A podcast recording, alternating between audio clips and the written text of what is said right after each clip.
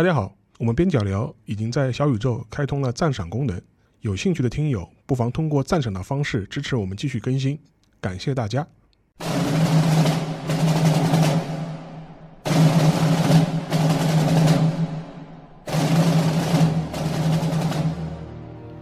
大家好，欢迎来到本期的边角聊。这一期呢，我们会讨论一个比较抽象的话题啊，当然也可能比较具体了，就是所谓的阴谋论 （conspiracy）。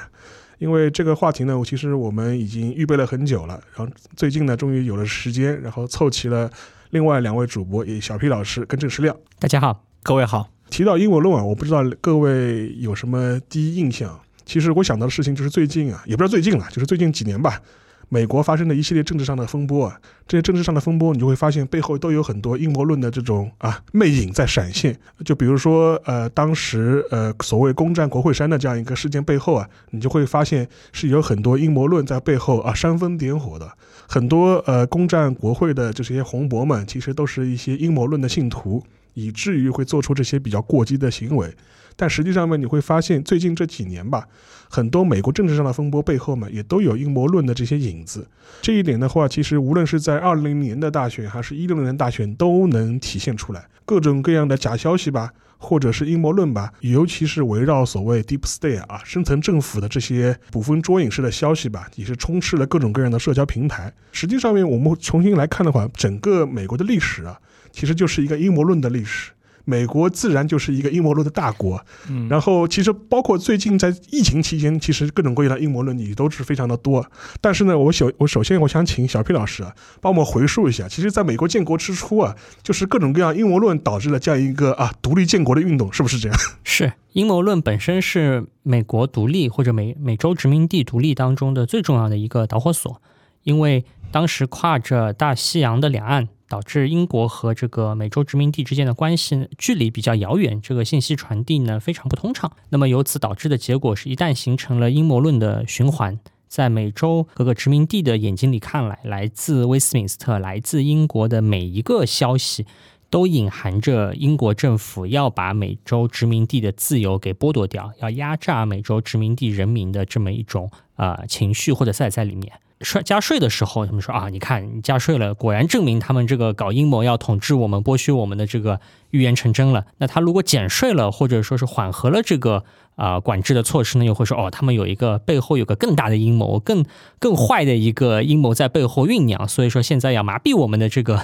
警觉之心，所以他们现在呢把这个啊监管的调子给放低了。那反过来对于英国那里情况也差不多，因为他们那里听到的所有的消息都是说哦，美国有一些。这个搞破坏的反动分子有一些啊坏蛋，想要在那个地方煽风点火，煽动农民呃人民的这个叛乱情绪。那么由此导致的结果就是说，在一七啊七二年、七三年、七四年，随着我们看到的美国历史的不断的往前推移，双方的不信任不断的加剧，并且呢，这个阴谋论的故事呢就变得越编越有鼻子有眼，以至于到了最后。有点像是一个阴谋论自我实现的过程。那当然他们最后 这个揭竿而起的时候，美国人果然说：“你看，他们当时就说要派军来镇压我们，果然这个龙虾兵来了。”英国那边说：“你我们早就知道你们是要搞独立，现在果然就举起了叛旗。”那么这种阴谋论的这个传递，实际上就成了美国建国之初的一个啊最重要的一个，我觉得是助燃剂吧，或者说是踩那脚油门当中那那把油，就是靠。阴谋论加起来的，那也就难怪这个美国后面的历史当中，这阴谋论就层出不穷了。嗯，实际上面进入二十世纪以后啊，你会发现各种各样阴谋论伴随着一些现代传媒的这种发展啊，也是进入了一个新的境界。其实对于当代美国人来说，可能最熟悉的一一个阴谋论就是那个所谓的肯尼迪暗杀事件。嗯，围绕 JFK 这样一个之死吧。呃，甚至也拍出过相关的电影啊，奥利弗·斯通就也就被拍过所谓的 JFK 嘛，然后在电影里面基本上是把各种各样主流的阴谋论啊，就是以电影的形式啊做了一次淋漓尽尽致的展现，以至于现在很多美国人都把这部电影作为一个 JFK 历史的一个。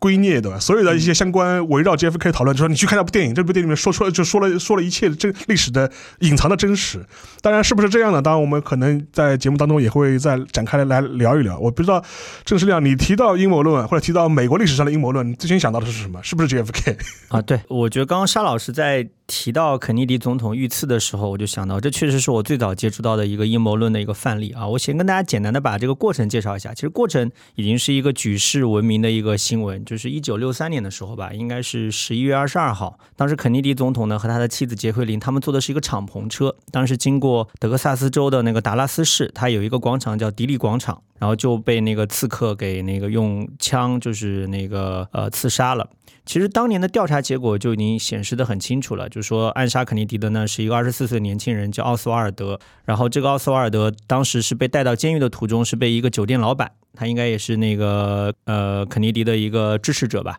叫杰克卢比，就被这个酒店老板开枪打死了。这个事情本身是蛮简单的一个事情，但其实对当时的绝大部分美国人来讲，他们觉得这背后一定有巨大的阴谋。好像有个民意调查说是超过百分之七十的美国人都觉得这个事儿啊不同寻常。而且还有一些言之凿凿的说法，就显得很技术流。比如有的专家就分析那个现场的弹道嘛，他说神奇子弹理论。对，他说 奥斯瓦尔德，他说他当时开枪的地点和肯尼迪遇刺的时候角度是不对应的，说还有其他地方也有人开枪，说可能是暗藏玄机。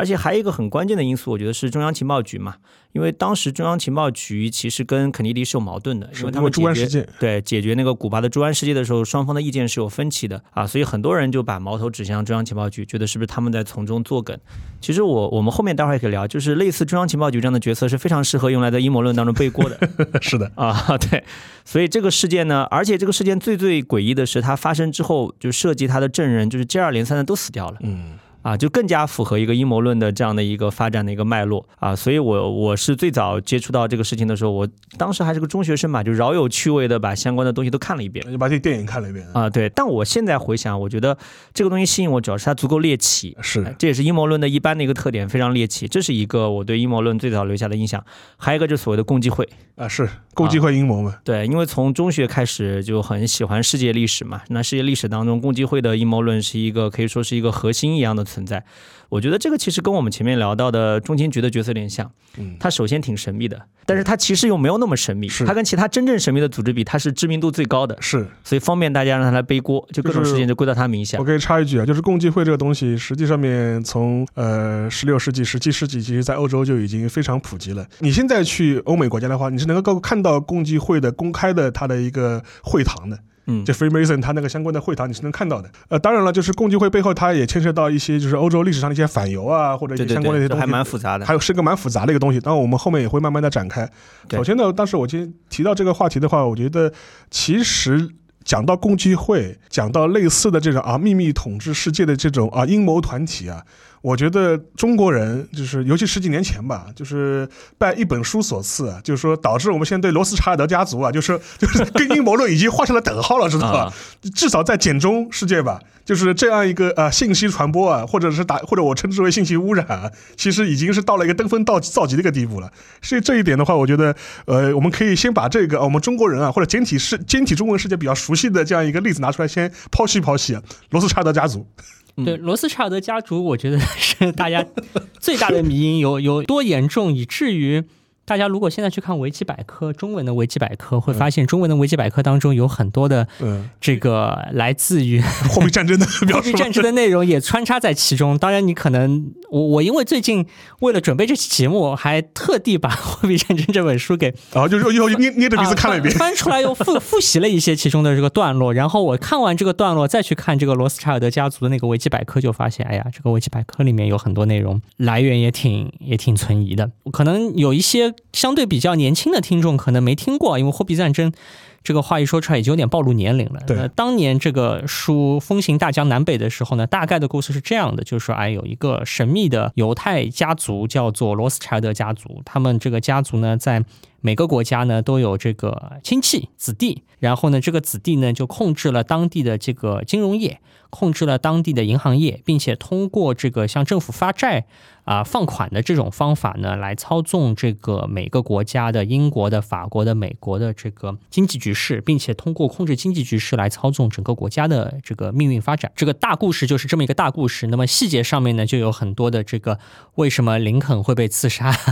为什么这个会有拿破仑战战争，那它当中每一个很具体的十九世纪的历史呢，啊，都被从这个这个过程当中被拎出来，赋予了一个独特的一个宋鸿兵的一个解说吧。嗯啊，那我觉得小 B 说的太平淡了，我就把这其中最三个、嗯三个最骇人听闻的问题，我读给大家听听看，大家就知道有多那个什么。原文第一个，，为什么你不知道美联储是私有的中央银行？第二个，为什么华尔街的风险资本会选中希特勒作为投资对象？第三个，为什么美国总统遇刺的比例高于美军诺曼底登陆一线部队的伤亡率？对 就问你带不带劲？带劲对，还想不想看？然后我看到这三个问题，我觉得太太想看了。而后面还有个总结说，自从一六九四年英格兰银行成立以来，三百年间，几乎每一场重大的世界事件里面，都可以看到有罗斯柴尔德家族的所代表的国际金融资本的影子。你看这种话，就一看就让你觉得非常想看，就就这样的一个概念。是好，小平你可以继续了。对我我我可能给大家举一个例子啊，具体告诉大家说这个啊、罗斯柴尔德啊、抱歉。《货币战争》这本书当中，它是怎么来论证的？它当中有一段是讲美国的历史，说啊，这个美国建国的之后呢，他们要去成立这个啊美国第一银行，这个其实是美国建国之初当时政局当中的非常重大的一个一个事件。那这个事件的过程且不去说它，那它最后的那个结尾的地方呢，先说啊，汉密尔顿后来成了巨富，美国第一银行呢，后来就和这个纽约曼哈顿银行合并成了华尔街的第一家银行。这家银行呢，后来就变成了大通曼哈顿银行，如何如何如何。那么隔了两三段话之后呢，他又紧接着说，这个美国第一银行呢，后来在二十年之后，实际上面被废除了。到了一八一一年有效期满的时候呢，双方对于这个银行的存废就是发生了一个巨大的白热化的这么一个争夺。那么最后导致的结果呢，是美美国第一银行被迫关闭。嗯那么罗斯柴尔德家族的人呢就非常不甘心，又去折腾了这个美国第二银行。那么到了后面有美国第二银行的存废的时候，又有很多这个罗斯柴尔德家族的这个人的这个 阴谋卷在其中。那实际上，我只讲刚刚那一小段，大家就能够感受到这个整本书的风格，就是两边的话都给你占全了。对，啊，这个银行后来有传承，他给你编个故事说啊，它是华尔街的第一家银行啊，这个银行到现在为止还是一个来头很大的响当当的银行。然后呢，就隔了两段，他跟你说，哎，这个银行后来关掉了。啊，关掉也有阴谋论啊！关掉它后面变成了第二银行，第二银行的关闭又牵涉到了很多总统的暗杀呀，什么什么东西。所以呢，你看这个话，你就觉得就哎，好话坏话都给你都给你说去了。但是呢，不管他开也好，关也好，总之他最后都把整件事情绕回到了有一个神秘的罗斯柴尔德的家族控制了整个欧洲和美洲的十九世纪、二十世纪的历史。那么这个也成为了我觉得我们可能二零一零零到一零年代大家的这个金融历史的这么一个启蒙读物，都是从货币战争的这个书开始的。而且这样一个说法本身的话，你就能看出一些阴谋论的一些比较本质性的或者特征性的东西吧。就比如说，呃，首先的话，它必须要有一个非常清晰明了的这样一个解释逻辑。对然后因果论的话，非常的简单清晰，嗯而且基本上它必须要有一个非常动人的这样一个隐秘的故事。呃，似乎的话，一个非常简单的一个逻辑被包装成了一个阴谋之下的一个隐藏的历史的引线。这样，然后这条引线呢，似乎又牵动了你我你我都熟悉的一些历史大事。然后这些历史大事的背后，哦，原来是有这么个故事啊，原来是有这么个阴谋啊，或者是原来有这么样一个团体啊，你就会发现这样一个模式的话，无论是罗斯柴尔德家族也好，还是共济会也好，甚至那个什么光明会也好，对吧，都是可以对应上去的。或者是啊，就是更离谱的，就比如说西人人统治世界，其实也是一样的嘛。就是说，现在呃，现在其实在美国还有很多人很认真的相信是为西人统治世界这样一套说法的啊，这是很当真的。对我这儿可以再补一句啊，其实阴谋论当中还有一个大家平时讲的时候不太容易会想到的一点，就是说阴谋论它要给你点知识量，它不能纯靠胡诌，而这个他给你的那一点点的知识量或者打的那么一点点信息差，实际上是他这个故事能够绘声绘色、引人入胜的一个非常重要的因素。比方说，我这这两天看了这个《货币战争》这本书，我才意识到。在自己的这个知识学习的过程当中，第一次了解公债和国家运作的密切关系，其实是来自于货币战争。那可能到了呃自己工作以后啊，自己看书的时候说，哦，这是个好像是个很前沿的，或者说是一个很创新的一个话题啊。公债对于国家的运作有多么的重要啊？这个历史上面每个国家，大家在理解这个历史的时候，要理解这个国家的财政，理解这个国家的国债，理解啊资金的流动，才能够理解这个国家的运作。这个对于我们很严肃认真的去学政治学的人，很严肃认真的去学习历史人来讲，都是有价值的。但是这些东西，我看了这个《货币战争》这本书，才发现，第一次跟我传递这个教教训、传递这个这个经典字书，其实竟然是宋鸿兵的书。他第一次告诉我说：“哎，小小小伙子，你要注意债。”你要注意公债和银行家，这个对于这个国家的历史是很重要的。我后来看了，我就很后悔，就是当时没有悟到这个书其实是有这个大智慧在里面的。我可能后面过了二十年之后才发现，说其实这个书当中亦有某种可取之处。对。用很多老知识分子话来说，哎呀，让这种东西占据了市场是我们的责任啊，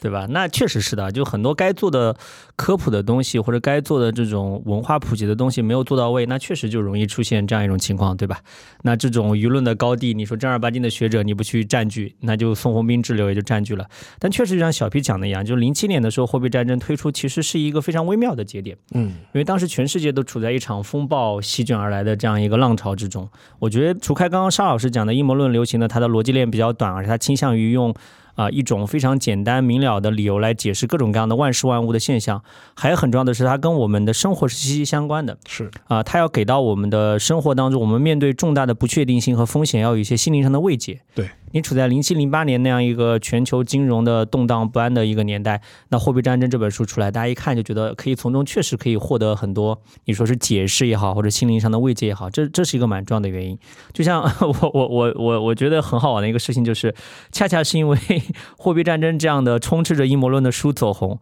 后来英国的那个尼尔·福格森，就是国外的畅销书作者，他的。呃，书引进到中国卖的最好的就是罗斯柴尔德家族，对 他其实他那个是个 那本书是个正经传记，正经传记，而且是获得他们家族这个背书的这样一个背家族传记。啊，是一个正儿八经的学术研究，查了很多档案，查了很多文件，查了很多私人的信件的。说实话，写的也蛮无聊的，是就就家族史吧，啊，就流水账，对。啊，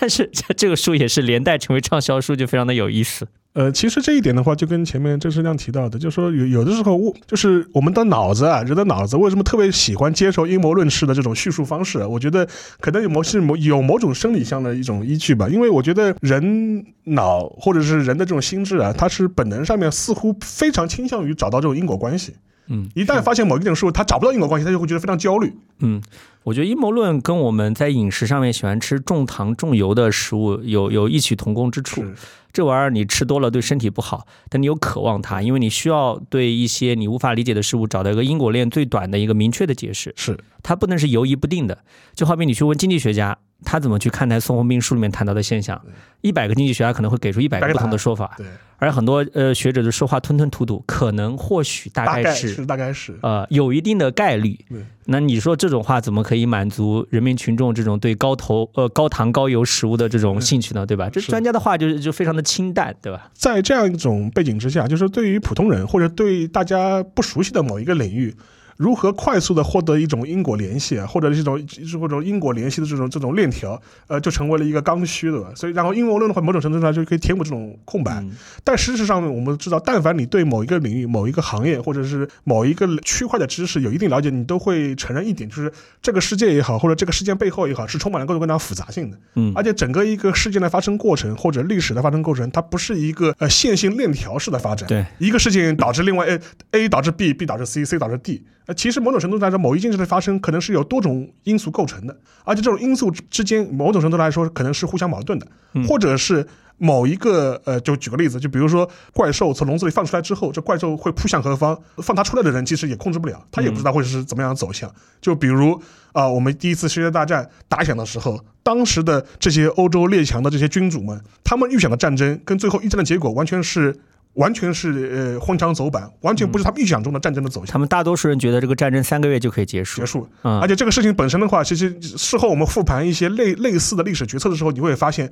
呃，一些历史的决一些历史事件的推动者，他推动了一之后，整个个导向往往是对他来说是一个反噬，是完全是超乎他的预计的。嗯，但实际上面，我们在看一些阴谋论的叙事的时候，你会发现，他似乎要构建出一个全知全能、算到一切的大气党。嗯。这个大气党他能够看穿这个世界的一切，嗯。然后我每一步和每一步之间都有这种无比精巧的算计，嗯。然后能导致出一个他预想的这样的一个结果，然后一切如这钟表一般控制在他自己的手似乎这是很多阴谋论喜欢为我们构建出这样的一个世界观，但这种世界观它的好处是什么？它够简单，够明了。对然后一切的因果关系是一环套一环，对不会有任何复杂的或者是超出你认知理解范围的这种东西存在。对我觉得这是一个传播学问题啊，站在我的角度，因为对大多数人而言，他要接受刚刚沙老师所说的这样一些结论或者逻辑吧。就是这个世界可能是无法理解的，也无法解释的。很多事件的发生，它不是一个线性发展的，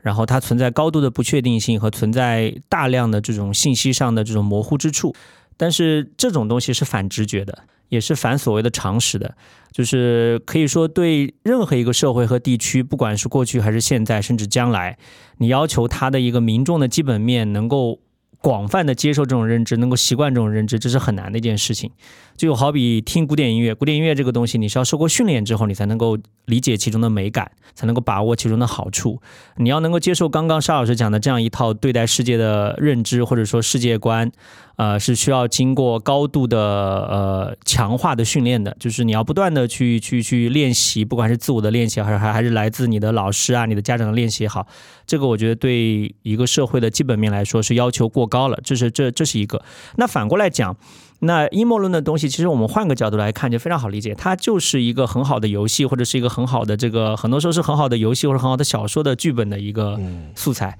就好比丹布朗的书《对达芬奇密码》，其实就是阴谋论，对，他所有书都是阴谋论，对对，但他表明了说，他说我是小说，所以大家都爱看啊。只是我们看的时候不会当真。那如果他说这不是小说，他正儿八经的写，比如他用马亲王的那种笔法来写嗯啊，就是一本正经的胡说八道的笔法来写，那说不定很多人会当真的，嗯对吧？马亲王原来就特别擅长一本正经的胡说八道，嗯对吧？他当年写过一个最有名的，就就是把钱学森什么一个人能抵三个师那句话，就正儿八经的写成一个小说。嗯前面你看他前半段就觉得他在写一个超人故事，就一个人走上了海滩，就是各种军队就向他开枪都打不死。最后结尾他说，因为钱学森一个人能抵三个师。对，就是就是很多阴谋论，它本质上就是这样一种一本正经的胡说八道。只不过像马亲王这种良心写手，会在里面埋非常明显的破绽。你一看就看得出来。啊，但是稍微再包装的精巧一点的，就像那种很精巧的游戏剧本或者小说剧本一样，阴谋论确实比大众是比较难以识别，而且大众天然是喜欢的，因为它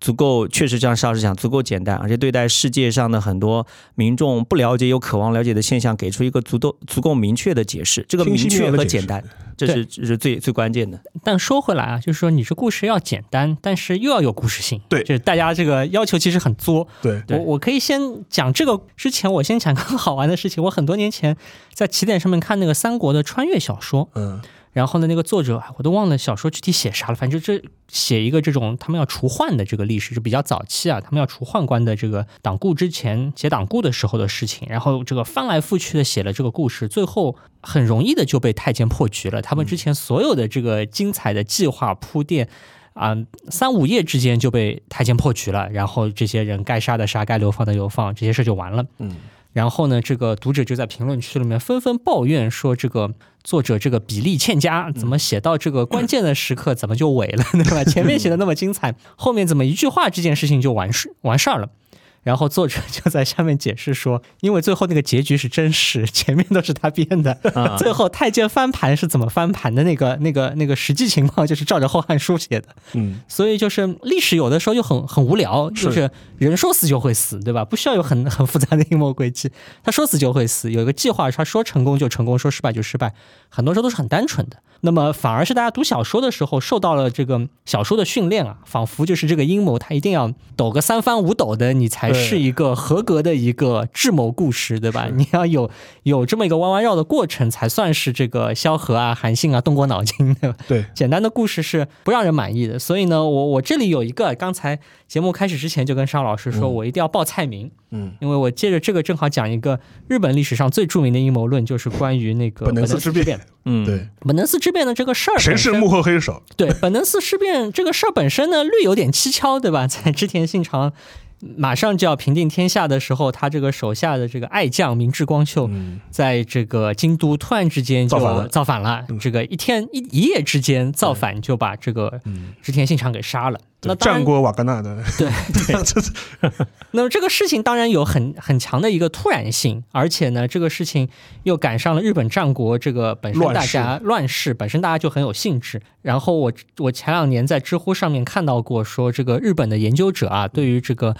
本能寺之变到底给出过多少种这个黑幕的这个存在的这个解释？我要把这个菜名报报，不厌其烦报报说。首先叫第一大类叫做主犯存在说啊，有秀吉实行犯说、斋藤利三实行犯说、德川家康主犯、嗯伊贺忍者实行犯说、复数实行犯说、复数黑幕存在说。好，然后我们黑幕啊，黑幕有朝廷黑幕、秀吉黑幕、足利义昭黑幕、毛利辉元黑幕、家康黑幕、介商人黑黑幕啊，弗洛伊斯黑幕。还有还有南蛮商啊，人，还有森兰丸黑幕，对。对，然后这还没完，然后第三种叫做复数黑幕说，啊。有秀吉、家康、光秀共同谋反说，嗯。足利义昭朝廷黑幕说啊，前近卫前久家康黑幕说，毛利辉元足利义昭朝廷黑幕说，介商人家康黑木说，总之就把前面这些人的这个名头又排列组合的给你来了一遍，还有什么家康英国荷兰黑木说，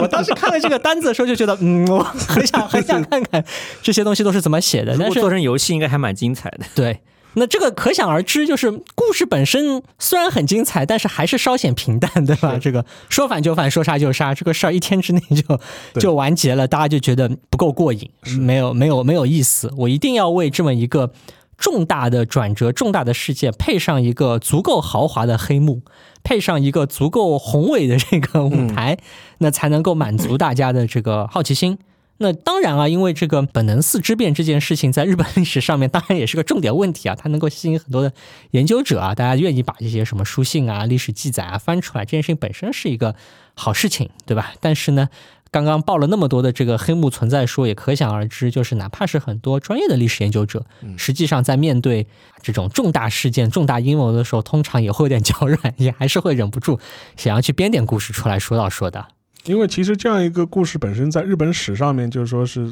成为一大悬案嘛。你现在去本能寺的遗址，对吧？都能看到啊，它边上有个本能寺消防站，对吧？就是说这个著最著名的梗，对吧？因为本能寺当时就放了一把火，最后是放了一把火嘛，等于是死在了死在了火中。而且这个事情本身的话，呃，也是战国史上的一个最大的一个转折点。然后这，然后这个转折点本身，由于他的主使者或者是我们认为的主使者明治明治光秀啊，他最后也是因为战败身死嘛，他自己其实也死了。就这个事情本身的话，就非常像那 JFK 的吧，对吧？就就是，但凶手自己也被也也被干掉了，就说啊，那肯定是有背背后肯定是有阴谋的。反正死无对证，大家就编呗。哎，反正死无对证大家就编呗。而且实际上面这个事情本身的话，导致了事后有各种各样版本的演绎。但是比较有意思的是，我前几年吧就看过一本书，是日本的一个中世史的一个学者，就是吴作永一，然后他写过一本书叫《那个古代日本的战争与阴谋》啊，当中其实就把把本能寺当做了一个重要的一个个案拿出来做了一个剖析。嗯呃，他有一个非常有意思的说法，他就是说，实际上面就是在日本，就是说研究战国史的这样一个学纯学术的圈子里面，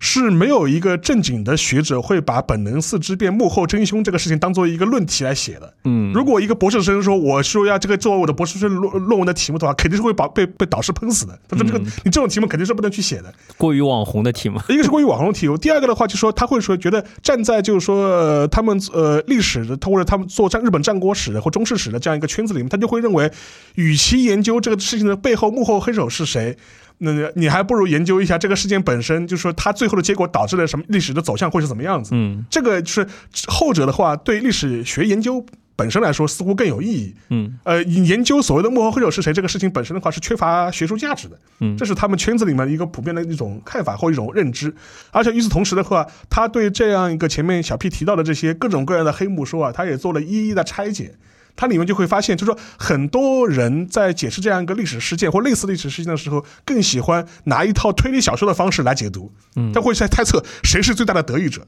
然后又拿出，因为如果你一旦用这种这种方式去套入呃历史事件的解释之后，你就会发现一点，你会不不由自主带有一种后见之明的上帝视角，你就会发现这个历史事件发现本林斯事件发生之后，谁是最大的得益者？嗯一看似乎是秀吉，对吧？后来说不对不对，最后是家康，那肯定是家康他是幕后黑手，因为最后是江户幕府、德川幕府得了得了天下嘛，他是最大受益者，对所以说他肯定是幕后黑手的概率是最高的这是。所谓推理小说的铁则，就是谁受益谁有嫌疑。是是是，嗯但是说，但是你拿这套东西来解释历史事件的时候，你就会发现会有很多证据链缺失，然后自己开脑洞的部分就开始出现了。嗯，甚至它里面就是前些年吧，国内也引进过一本呃明治光秀后人写的书，就是为自己的祖宗辩解，说我们祖宗并不是真的，我们并不是真的谋反，幕后有黑手，这样的一些类似的一些非常嗯，就是荒腔走板也好，或者是天马行空也好的这种历史解释，也会在这个时间点或者在这样一个呃空档的时候，就充斥各种各样的日本的这种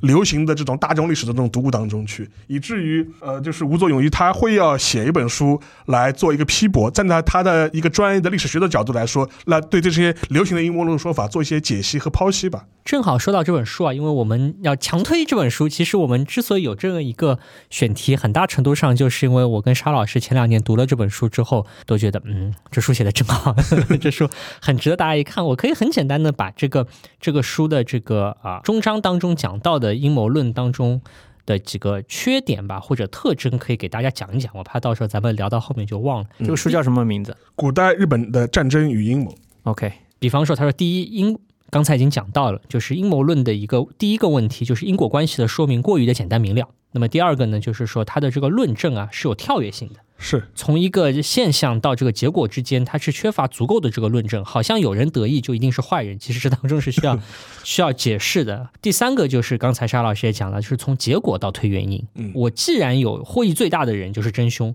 那么这个是一个非常典型的一个阴谋论，各种各样的阴谋论当中的特点。那么第四个就是所谓的转嫁举证责任，嗯就是这个阴谋论者经常会把这个举证的责任要转嫁到这个批评的人那里去。是比方说，你如果那个吴作勇一在书里面举了个最简单的例子，就是那个相信 UFO 的人，其实会要求别人来证明说，哎，为什么 UFO 不存在？你拿个证据给我。其实谁主张谁举证嘛，你说他有，你就应该举证。对，那么其实是谁主张谁举证，但是呢，阴谋论者有的时候会觉得自己脑海当中所想象到的这个呃论证关系，或者是这个过程，好像已经非常的昭然若揭了。是那么倒过来会把这个举证的责任给外推，对要求其他人来证明说啊，为什么我这个想法有错，或者为什么我的这个 啊、认知会有问题。那么这些都是属于阴谋论当中的一个比较典型的错误吧。顺着刚刚两位聊的，我觉得可以举另外两个例子作为对比，就是其实刚刚沙老师讲到说，日本战国史上本能寺之本能四之变可以说是阴谋论的重灾区。其实类比到中国史研究，三国就是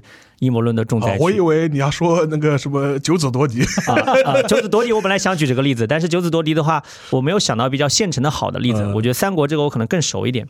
像三国里面有几个经典的这个阴谋论的一个重灾区，就刘备和关羽的关系，对吧？就关羽之所以失荆州，是不是刘备故意那个在背后使坏？嗯包括刘备和诸葛亮的关系，对吧？刘备到底是不是真心的要把权力传给诸葛亮，还是要提防他？那这一方面呢，其实我想举两个例子，一个就是那个田余庆先生的名著《东晋门阀政治》，嗯一个是那个裘路明老师的那一本，就被称之为学术版的《火凤燎原》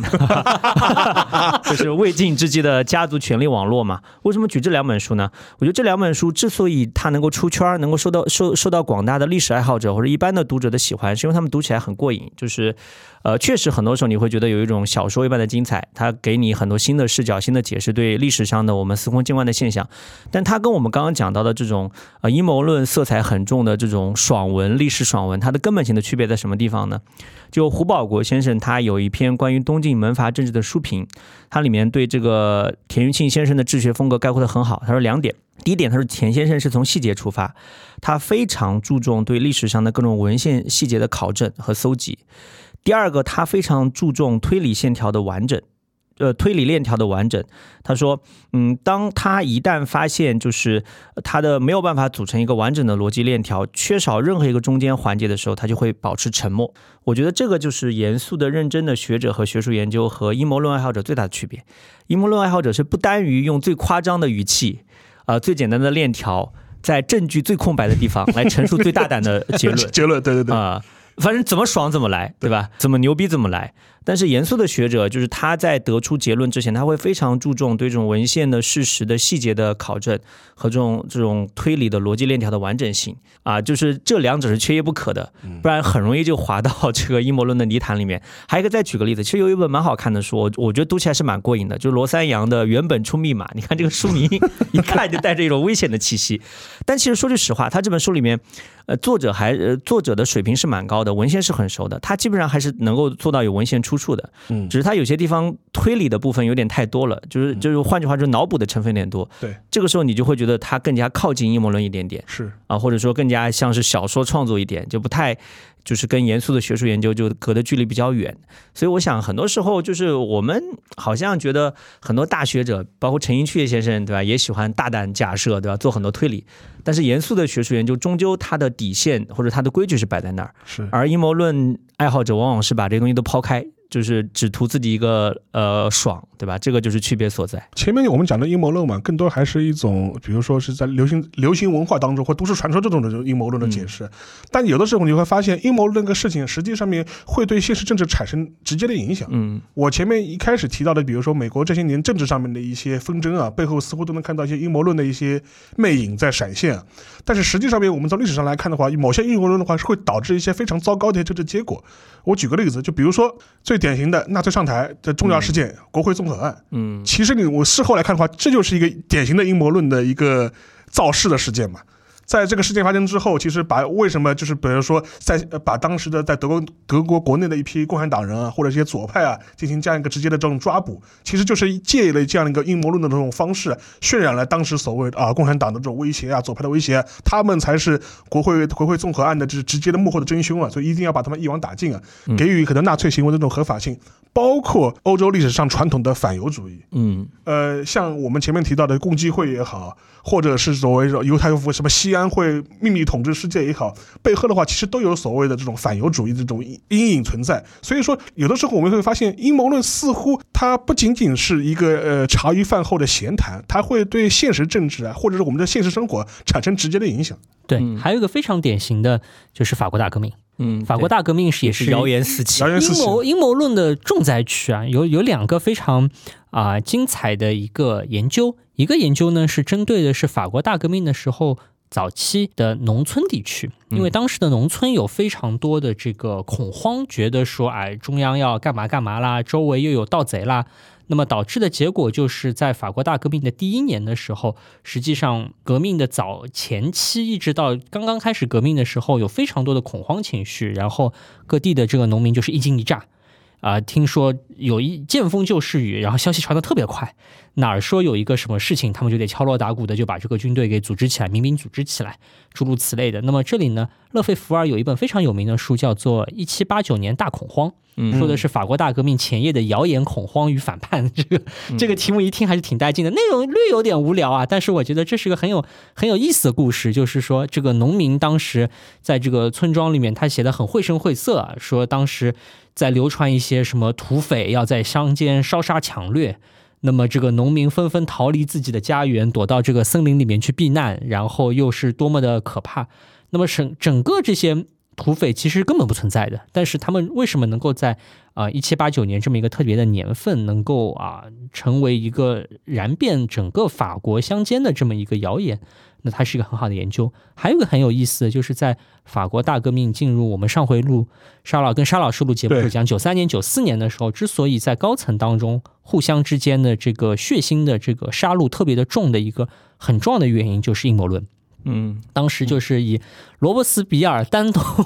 这些最一流的这个政治家，同时也是最一流的这个搞阴谋论的这个好手，之所以会有一种好像你死我亡、不死不休的一个过程的原因，就是因为当时大家都很害怕、很紧张，觉得啊外国人要来入侵啦，觉得王室又要卷土重来啦，觉得贵族要在哪里搞阴谋诡计了。那么相互之间其实信任感非常非常的低。并且很容易去相信有关自己政敌的这些阴谋论的这么一些故事。那么这些故事你听多了，三人成虎听多了，你就真觉得人家有有鬼有问题。但另一方面呢，他为了打击政敌，或者说为了树立自己的威信和威望呢，也有很多的这些大家看来很体面的政治家，这个背后写这个小传单，对吧？报纸上面写这些俱乐部里面的发言，来来煽动或者编造一些这个毁坏自己政敌名声的这么一些谣言的这种事情，或者制造阴谋论的事情呢，也是不绝于缕。那么由此，这也变成了一个整体性的一个恶劣的政治氛围吧，或者说是一种非常尖锐的政治环境，也是后来九三年、九四年这个大恐怖之间杀戮无法停顿下来的一个很重要的因素。其实类似的事情中国也有嘛，就是孔飞利那本著名的《教魂》嘛，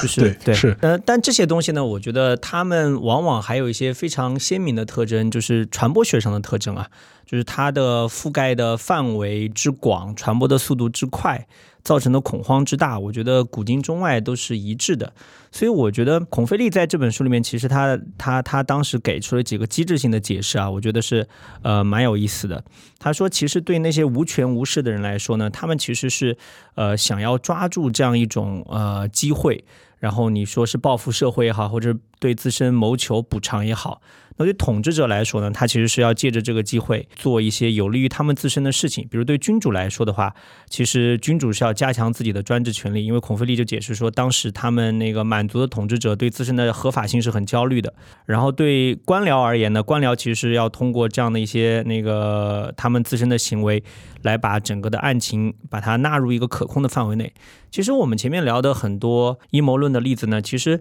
我们是就阴谋论本身来谈它可能具备的特征。但它你你把它放到一个社会大环境里面，它跟一些社会机制相作用的时候，就会产生某些我们完全意想不到的巨大的影响。这个也是个非常有意思的事情。对，我们可以，我我我我直接挖坑了。我们以后可以再录一期节目，专门讲一些谶纬和谣言，因为我们今天讲的这个内容。还是集中在阴谋论上面。刚才既然都已经讲到这个话题了，我们就大胆挖坑。我们之后要有一期专门讲这个中国历史上的这些谣言，对吧？什么侯飞侯、王飞黄、千骑万骑归归北邙啊，这个刘秀交往补不到啊，这些内容咱们下次推背图。对，我们以后可以找找一个机会再来聊一聊。对，其实谶纬谣言本身，他们跟那个呃阴谋论的关联性是很强的，他们背后的很多是底层逻辑是一样的，就是要指向一个一个你说是。最高的权威也好，或者说最恶的这样一个原因也好，就像前面沙老师讲到说，希特勒的那个国会纵火案，其实这个早有前兆。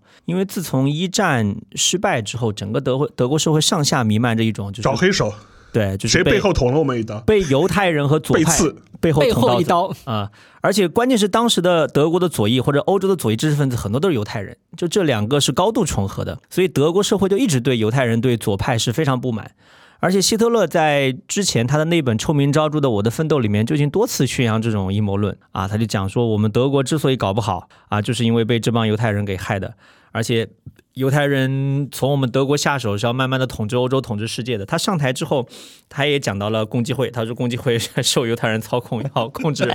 整个欧洲，你看都都串起来了啊，所以你看阴谋论，你看一旦它具体到某个政治的情境或者具体到某个社会的情境当中，确实会产生非常。恶劣的，我们完全无法预料到，也无法去控制的后果，可能每个人都会眼睁睁的看着这些发生，你你无能为力，这是蛮恐怖的一件事情。但是啊，我想就是说提一点，就是说，其实阴谋论某种程度来说是我们一种认知历史的方式，你甚至可以把它理解成一种史观啊。但是我想说的是，其实现在我们周围甚至蔓延在我们的朋友圈里面的很多啊大旗党的说法，对吧？各种各样大旗党，其实在我看来，其实也是一种阴谋论的思维方式。是是，因为我觉得对大旗党而言，他们有一种呃秩序洁癖。啊 啊！他们希望万事万物，或者说他们希望国际秩序当中的各个国家，呃，以及他的领导者。他们的行动都是遵循某种规律，服从于某种秩序的。嗯，如果他们的行动不服从于这种规律和秩序，就强行让他们来服从，或者这背后肯定有阴谋，背后有个更大的秩序。对，背后有更大的秩序。我觉得他们很多时候，我其实我看看大街党的文章，我也觉得挺有意思的。因为倒不是说他们文章本身讲的什么道理，我觉得可以了解一下他们的思维方式，或者说他们心目中所理想的秩序是什么。其实你会发现，不同的政治倾向的人啊，都有大气党，或者都有阴谋论爱好者，就是左派有左派的大气党，右派有右派的大气党。对你看一下他们内心深处所向往的那个最终的秩序，或者那个最终的那个黑手，是非常有意思的一件事情。嗯，因为各种的政治阴谋论无非两种，一种就是谁受益，对；一种就是谁谁作恶或者谁背锅，对，对吧？就无非就是在这两两端上面来寻找最终的那个人。所以你看看他们的文章，有的时候还蛮有趣的，就是有一种人类观察的喜感在里面。好呀，最后要不这样，我再推荐大家一本书吧。嗯讲到这里，就是大家可以去看一下，呃，郑晓游老师写的这个《九龙夺嫡》。刚才这个没有机会展开这个话题，对我觉得大家非常非常精彩的一本书，因为这本书当中啊、把整件这个事情写得非常的清楚吧，我觉得，而且呢，这当中讲了一个很有趣的事儿，我以前也不知道，就是所谓啊，在这个遗诏上面改笔啊，把那个传位十四改为传位于这个 这个四阿哥的这个事情，其实是一个在当时就被流传出来的谣言，不啊，就是是现在编。是就是在当时当朝就已经开始流流流流对，啊雍正写《大义弥绝录》就是为了反驳包括这个在内的一系列谣言。但但但我觉得那个雍正这这一套也很厉害，他是以阴谋论反阴谋论。对，就是这样。啊，雍正头非常铁啊，他是要以公开辩论向整个民众推广的方式嗯来反对这个阴谋论。然后啊等到乾隆一上台，发现爹这样搞不行，反而把这个阴谋论做了极大的社会推广，赶紧把这个事儿禁掉是啊，蛮有意思的。刚刚那个小 P 说错一个字，是九王夺嫡九王啊，九王王夺嫡对对。而且关于呃雍正我们这里可以先来读一下郑小优老师啊对于这个《大义迷 绝迷录》的这个总结。他说，雍正帝为此亲自撰写了著名的《大义绝迷录》，开启了皇帝亲自做政治学、民族学、思想史、法理学的跨学科研究。皇帝亲自撰写对话录史学术著作，先皇著作被亲儿子继位后成为禁书等历史先河。对，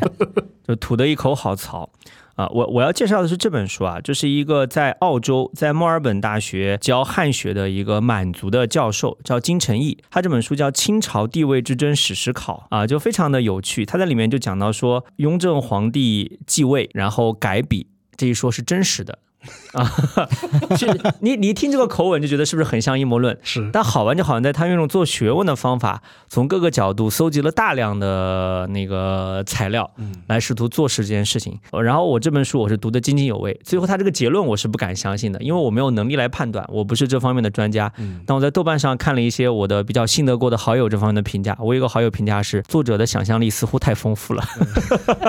啊，我我以后有机会见到郑晓瑶老师，我要问问他怎么评价金承义老先生的这个研究成果。我我还可以贡献一个在我之前研究领域碰到过的一个阴谋论，就是当时的话是讲那个就是皇姑屯事件的真凶是谁，到底是谁杀了张作霖？现在的一般的正史都会认为是日本人杀的嘛，就是河本大作当时一帮人去埋炸弹嘛，就把那个张作霖给干掉了。但是我若干年前吧，我在做相关研究的时候看到一个阴谋论的说法是背后的幕后黑手是苏联人，啊，确实。毫，不令人意外，毫不容易有意意外。然后当时它里面还，他因为他他要推翻之前的一个定论嘛，就比如说日本人做这个事情，因为像河本大道他事后也写过一些相关的回忆录的文章嘛，当时是怎么做这个事情的？他就说他们当时当时是受苏联的这么特务的这种挑唆，嗯，他安排他们去做了这样一个事情，然后还甚至呃相关的作者还下有介绍写了一本书去描述这样一个过程。嗯，实际上面某种程度来说，这种阴谋论的话，我就觉得这也是嵌套进了我们前面提到的一些阴谋论的一些相关的一些话题的点。呃，在一涉及到一些最最最关键论证的时候，就比如说当时的苏联特务是怎么样说服日本人去做这样的事情的，嗯这部分证据是缺的。嗯，然 后反正就是这么发生了，你别、啊反正他觉得有，他觉得有这种，啊然后以至于这个事情本身的话，你就会成成为了一个比较有意思的这样一种验证我们前面提到因各种各样阴谋论产生或者发生机制的这样一个案例吧。其实大家可以留意一下，类似的阴谋论啊，其实我们打开微信朋友圈啊，说不定你每天都能刷到。而且某种程度上，我只是给大家一个建议：看到类似的相关的提问的时候啊，或者这相关的一些传闻啊、说法的时候啊，大家可以想一想，它的逻辑关系是不是真的是简越简单明了清晰，一点一句话就能讲清楚的，你可能越要警惕。嗯，呃，对历史的阴谋论是这样的，对你我们现在看到的所谓和大大气党的解释啊，可能同样也是适用的。对。最后我跟大家介绍一个法国学者对阴谋论的这个概括啊，我觉得还蛮有趣的。他说，呃，这是一种意识形态，然后这种意识形态是建立在对一种头号敌人的恐惧之上的。他说有这样的一些特征：第一个是存在一个庞大的能够指挥整个世界的地下网络，然后呢，财富这样的资源呢是被一小撮人掌握的。啊，然后会存在一个群体，这个群体是拒绝融入国家或者融入民族的，是一个异类啊。然后呃，存在这种非常虚伪的一种普世性的思想，它这种思想是来自于教会或者来自于共济会这样的组织啊，他们在不断的宣传这种思想。然后呢，呃，这样的一个组织是掌握了并且操作了经济的命脉和媒体。简单来说，你能够看到的都是他们想让你看到的。然后还要通过秘密的仪式和魔鬼结盟。啊，呃，他说这是在西方社会普遍的流行的这种阴谋论的一个比较典型的特征，而且很好玩的是，然后还有还有还有人指出，他说其实对好莱坞的电影来说，这是最受欢迎的故事模式之一。对对，这就是我们我们前面聊到的，其实对很多游戏剧本、小说剧本来说，确实阴谋论是一种最好用的模式。比如说《刺客信条》，对啊，对啊，山中老人嘛，对，对吧？这种这种波斯历史上的神秘杀手组织也是非常适合拿来用阴谋论来搞发挥的。对，你包括《骇客帝国》也是的嘛，对吧？里面的那个男主角，嗯，对吧？对他他们他们对这个整个世界的解读和想象，直到今天我们还是有很多人喜欢把《黑客帝国》里面那套模式拿出来解释这种事情，而且对黑《黑客帝国》的剧情的解读还要翻好几层，对吧？一层套一层，一层套一层，非常有意思。嗯，啊，其实这种东，西我觉得看看挺有意思的，只要不拿来解释政治或者社会现象，都还挺好的。就是最后还是强调一点，就是说我们看待很多历史的事件的时候，你必须承认一个现实，它的成因可能就是复杂的，而且它的整个逻辑链条可能也不是线性的。嗯它是一个散发式的一个多因素导致了这样一个历史事件或者这样一个历史的这样一个现象，但是你很难通过一条或者两条的论据把它讲讲清楚或者解释清楚。而且实际上，我有有的时候会发现，很多人对一些历史研究或者是历史的一些分析啊，存在一种误区。似乎在某一个国家的隐秘的档案馆里藏了一份档案，你把它，你只要找到这份档案，你就能解除你一一切的这种问题。但实际上面，我可以很负责的告诉大家一个，在任何国家都不存在这样一份档案，那它不可能继续解答你的任何的一些疑问或者一些神秘的答案，对吧？嗯就好比就比如说很简单的一个道理，就是在前面我们回到一开始提到的所谓的 JFK 的这样一个暗杀事件的时候，很多美国的一些阴谋论的爱好者似乎都觉得美国政府或者 FBI 也好，CIA 也好，他们在某个地方藏了这样一份档案，我们的目的就是把这个档案找出来。然后就能解释这样一个背后的这样一个实际的一个呃实情到底是发生了什么，但实际上面你就会发现，整个过程的话，它不可能留下这样一个档案让你去等着你去挖掘，不存在这样一个密保等着你去发现。整个历史研究也好，或者揭露真相也好，是一个漫长的拼凑过程。最后你会发现是一个非常像啊小径通幽的花园的，它是有无数的分叉的。嗯呃，某种程度来说，我们做历史研究的话，更多只是在探寻某一个某一个分叉的可能性而已。但这一点当然了是不会受阴阴谋论爱好者或者是好莱坞电影爱好者欢迎的。那我们今天的话，围绕阴谋论的一些杂拉拉杂杂的一些讨论吧，就先到此告一个段落。但是呢，我们的坑已经挖好了，后面的话我们就会讨论历史的谣言问题了，你大家也可以敬请期待。那个一代的话可能会更有情节性、更有故事性，大家可以期待一下啊。好的，那今天的节目就到这里，谢谢大家。谢谢大家。嗯，谢谢大家。